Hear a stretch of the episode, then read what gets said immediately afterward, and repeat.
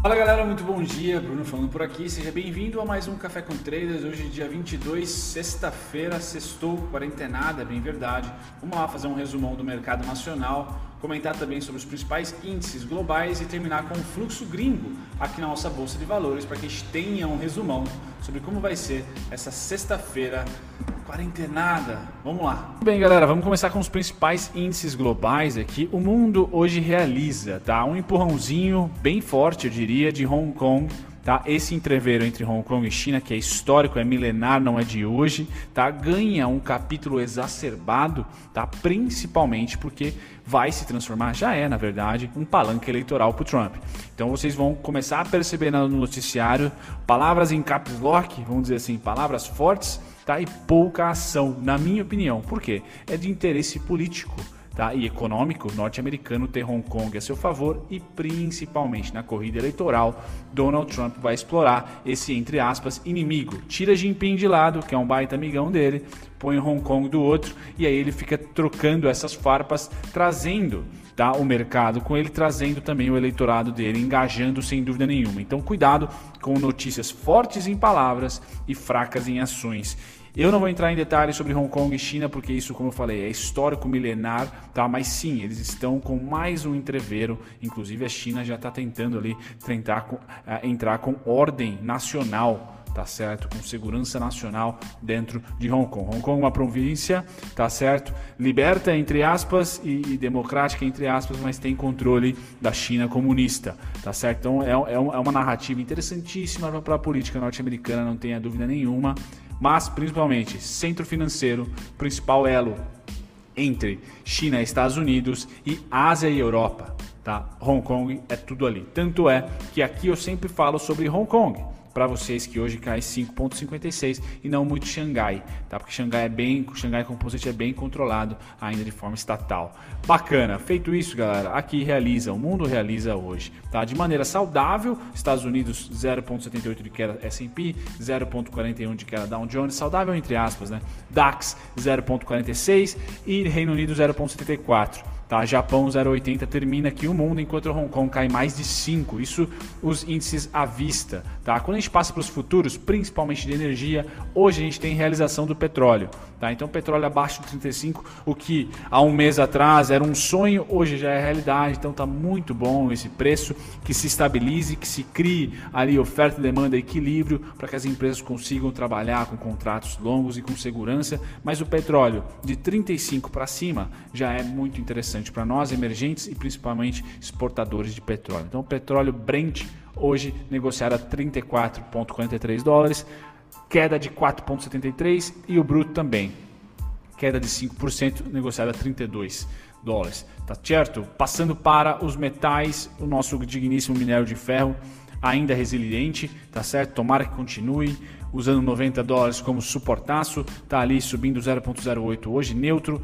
enquanto o mundo cai, não tenha dúvida, o ouro vai lá e hum, cutuca para cima, 0,87 de alta para o ouro, tá certo? Maio e junho é clássico, ouro subir e bolsa descer Tá? Não é novidade aqui. A novidade para a gente é um minério de ferro bem resiliente, mesmo em períodos difíceis como o atual. Tá? Passando para commodities agrícolas, grãos, foco em grãos. Hoje queda generalizada. Açúcar volta aos 10 centavos, trigo cai mais de 1%, tá certo? Soja, algodão, uma queda neutra, tanto para soja quanto para algodão, 0,26, algodão 0,39 para soja, Café 0,85, uma queda mais veemente aqui, e milho também neutro, 0,31. Então nenhuma novidade para maio, commodities que subiram no começo da semana ou no começo do mês, retraem sem trazer aquela grande tendência que a gente sempre encontra nos meses posteriores ou em mercados sem a crise. Hoje muito incerto, mas principalmente há muita liquidez no mercado de commodities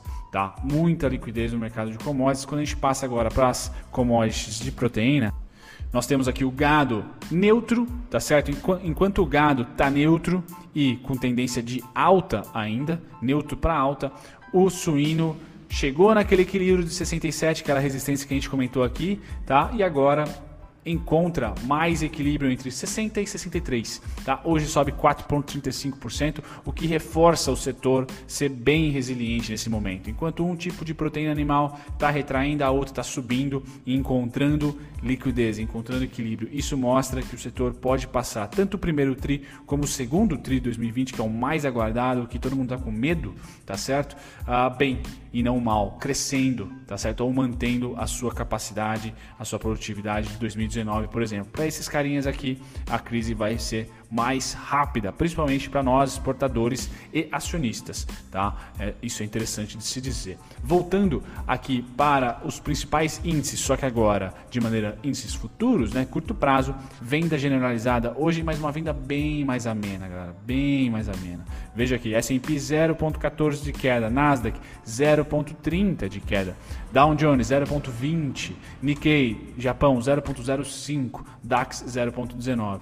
Então, como eu falei, as atitudes no, na, nas manhãs podem ser fortes, tá? as palavras podem ser fortes, mas o dinheiro não está com tanto medo assim. Pelo menos por essa semana, tá? Desse entrever o China em Hong Kong. Porque é histórico, já aconteceu antes, tem premissas. Diferente da crise sanitária, por exemplo, a gente não sabe como lidar, tá aprendendo agora. Nesse caso, a gente sabe. O que vai ser exacerbado, na minha opinião, aqui é tudo opinião minha falando, galera, são os highlights das notícias. Por quê? Palanque político tá certo? Não tenha dúvida disso. Então o mercado aqui futuro neutro nessa sexta-feira, o que deve trazer uma abertura para a gente neutra também, porque ontem subimos, como eu falei, nós podemos ser híbridos aqui em relação ao mundo por causa das commodities. Muita atenção. Commodities subiu, o mundo pode dar uma zia que a gente vai segurar. Eu comentei isso com vocês, a gente comentou junto aqui no café, não sei se de ontem ou antes de ontem. Então, muita atenção para o Brasil nessa questão de celeiro global, tá? Dólar a favor muita atenção mesmo. Certo, galera? Feito isso, por quê? Principalmente porque Vale e, e, e, Petro tem muita, tem muito volume, tá? A porcentagem de volume da nossa bolsa.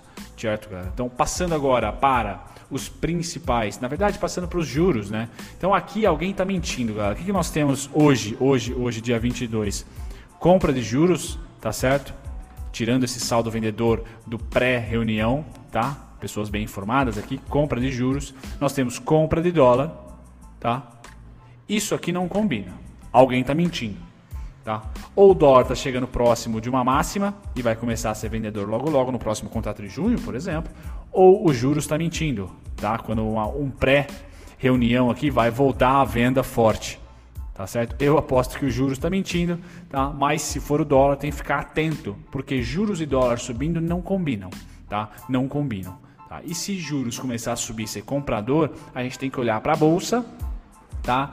Principalmente curto prazo, que vai responder mais rápido, vendas. Tá? Porque juros subindo transforma a renda fixa mais atrativa, sai dinheiro do, do risco, sem dúvida nenhuma. Então, prestar muita atenção agora que a gente está no coração da crise, né?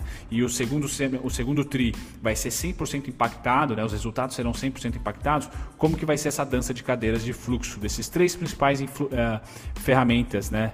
Uh, financeiras, instrumentos financeiros: juros, dólar e bolsa. Tá? Então, juros comprando, entrando em mais uma tendência de alta forte. Vamos ver o dia pré-reunião como será. Bom, dólar pré-reunião do Copom, né, para decidir corte ou não.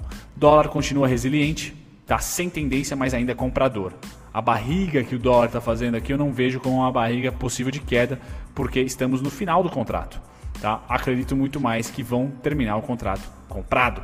Tá? Então, compra de dólar, saldo comprador, compra de juros, alguém está mentindo.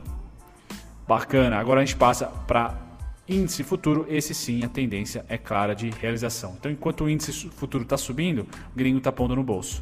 As compras que eles fizeram lá no dia 24 de abril até o dia 28 aqui de abril que eles compraram. Então, eles realizaram tudo que subiu e a gente vai ver já já, agora, né? Que eles compraram lá no dia 24 tá certo? E realizaram toda a alta. Subiu, foi realizando, subiu, foi realizando, subiu, foi realizando. Aqui no caso é o mercado à vista, mas entenda que a precificação serve também para o índice futuro. Enquanto o índice futuro subiu, eles foram realizando, certo? A única diferença é que no índice futuro eles tiveram uma compra aqui durante dessa, durante uma, durante a queda da bolsa, eles compraram, tá? Então o saldo do índice futuro é positivo. Esse saldo aqui do nosso índice futuro é positivo e não vermelho. Tá? E nessa subida que o preço fez eles pegarem crau, puseram no bolso. Tá? Essa é a dinâmica. No médio prazo, eu tenho aqui no dia, até o dia 19, eles sim fizeram uma realização amena. Tá? Vocês podem perceber que está ficando flat aqui o, o saldo, tá certo? O fluxo. Porém, o preço se movimentou muito mais e o saldo é extremamente negativo. Então, se não há fluxo indo junto com precificação, eu não vejo tendência tá certo? Não vejo tendência mesmo. Por isso eu quero ver ali na segunda quinzena de junho, já com os rumores de segundo resultado surgindo ali, tá? Para entender essa dança de cadeiras. Novo contrato aberto do, do índice vai ser em junho, metade de junho. Vamos ter met já metade de negociação do mês do contrato futuro, tanto de dólar como de, de juros. Como que vai ser essa posição? Se nós tivermos juro voltando a ser vendedor, tá certo? Dólar pode ser comprado, não tem problema nenhum, porque o dólar está se fortificando no mundo inteiro, mas principalmente juros estabilizando, ou vendedor estabilizando é melhor ainda, porque aí as empresas conseguem fazer contratos fidedignos, conseguem planejar, tá? Sim, aí eu vejo que juros congelado, dólar solto, como é política, tudo bem, mas fluxo vindo para a bolsa de novo, porque tem os juros controlado, bacana, beleza. Aí eu vejo tendência, aí eu vejo que o mercado simplesmente pode subir, fazer pullback e mandar uma, uma pernada 3. Por enquanto, está subindo sem fluxo, isso é importante de se dizer. Tá? Aqui nesse gráfico eu trago para vocês basicamente essa imagem, tá certo? Onde nós temos muito saldo vendedor do gringo. Então vocês percebam que a parte de baixo, verde mais escurinho aqui, é o saldo na B3, venda e venda em tendência, tá? Saldo de tendência de queda, enquanto a tendência também é de realização no curto. Então estão vendendo, continuam vendendo bolsa no, no, médio e longo, ações e também no contrato futuro estão realizando as compras feitas no começo aqui, no final do mês passado. Tá certo? Então isso é importante. A bolsa sobe, aqui está bem caracterizado, a precificação sobe pela linha azul, tá? mas não tem fluxo. Tá? Não tem fluxo na minha opinião. E aí eu acho que não tem tendência. Essa é leitura que eu faço. Se juros se estabilizar e vier fluxo para nós, o dólar fica meio flutuando, não tem jeito, tá? mas o, o, o, o, juros tem que se estabilizar e o fluxo tem que entrar na bolsa, principalmente de emergentes. Não só ficar especulando em commodities e materiais básicos, porque isso é de curto prazo, sem dúvida nenhuma. Certo, galera? Feito isso, a gente passa para os calendários. Hoje, daqui a pouco, né? Ah, tá rolando já, na verdade, o discurso aqui do BC europeu, mas não vai impactar na abertura do nosso mercado, tá? As principais movimentações de ontem, pole positions para mais negociadas aqui, não tem jeito, é VVR, Oi, Petro, tá nada a destacar. As maiores altas, eu destaco aqui pessoal de construção civil, principalmente, tá? Ezetec e Mitre, tá? A Alpa, a Alpargata subiu desde que a Itaúsa ah, anunciou que comprou, tá certo? Então, junta resultado com Itaúsa comprando, são os grandes destaques aqui que eu, que eu falo para vocês, construção civil, Cirela, Ezetec e Mitre, e também Alpargatas, vai? Seriam esses três destaques. Tá? E agora, aqui destaque negativo continua com a IRB, lancei vídeo hoje, tá certo? E as commodities, galera. Quem, quem tá mandando mensagem para mim, Brunão, commodities é para holding e tal. Isso tem que ser sempre planejado antes, mas o que eu posso dizer, na, na minha visão, galera, eu, eu comento sobre essa, essa, eh, materiais básicos e commodities, março, abril, maio é realização, não tem jeito, tá? Porque quem conseguiu performar em março, abril e comecinho de maio, vai realizar agora. Nada mudou no cenário. A gente só está tentando se adaptar. Então nada mudou, os lockdowns continuam, estamos tentando se reabrir. O que importa é que o dinheiro precisa realizar lucro, não tem jeito. Em crise é assim mesmo. Quando sair da crise, você pode, a gente pode fazer um planejamento aqui se os preços voltaram ou não ao pré-crise. Nesse mercado aqui, commodities e materiais básicos, eu não acredito que vá voltar, tá certo? Mas é natural, todas que se deram bem e aqui, querendo ou não, bife Clabin, Marfrig, Suzano, materiais básicos e proteína, grãos, commodities. Então, alimento, materiais básicos. Uh, é isso, galera. Não tem jeito. Daqui a pouco vocês vão começar a perceber aqui também as empresas elétricas, tá? Porque performaram bem durante a crise. Agora o mercado tira essa grana, cai o preço e recompra depois. É assim que funciona a dinâmica. Não tem jeito tá certo? Então, se você é holder, aproveite, você aproveitou o melhor momento, tá? Acho difícil uma Clabin, por exemplo, voltar a 12 reais. Se voltar, eu ficaria feliz, mas vai ser difícil voltar a 12 reais. Certo, galera? Fico por aqui. Até o próximo vídeo. Convido a todos a visitarem a descrição com várias aulas gratuitas e as nossas playlists também. Tchau, tchau. Bem, você acaba de chegar em mais um fim de vídeo aqui e tá me vendo tagarelar aqui sobre um outro conteúdo, tá? Eu vou utilizar essa parte final para convidá-los a visitarem a nossa descrição. Então eu dei uma organizada na descrição dos vídeos, ela praticamente virou uma, uma mini escola aqui para você que quer se educar de graça. Então eu tenho dividido aqui entre e-books gratuitos, certo? Tutoriais e e-books para iniciantes, bem bacana. E na parte de baixo aqui eu tenho também os cursos, as aulas, perdão, online, tá? São aqui seis aulas online gratuitas e ainda tem mais uma rebarba de alguns relatórios, parceria com a Levante, também gratuitos. Então essa é a descrição nossa atual, tá bem organizada, dá para consumir bastante tá? de conteúdo gratuito e eu espero que vocês gostem. Vejo vocês no próximo vídeo. Tchau, tchau.